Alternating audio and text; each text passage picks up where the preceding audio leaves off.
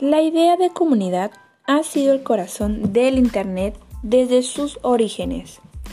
Durante muchos años, los científicos han utilizado el Internet para compartir datos, cooperar en investigaciones e intercambiar mensajes. En esencia, se han formado comunidades, ya no en un terreno físico, sino que en lo virtual. En los últimos años, millones de usuarios de ordenadores de todo el mundo han comenzado a explorar el Internet y servicios comerciales online. Muchos han pasado a integrar algunas de las comunidades que han surgido para satisfacer las necesidades del consumidor en materia de comunicación, información y entretenimiento.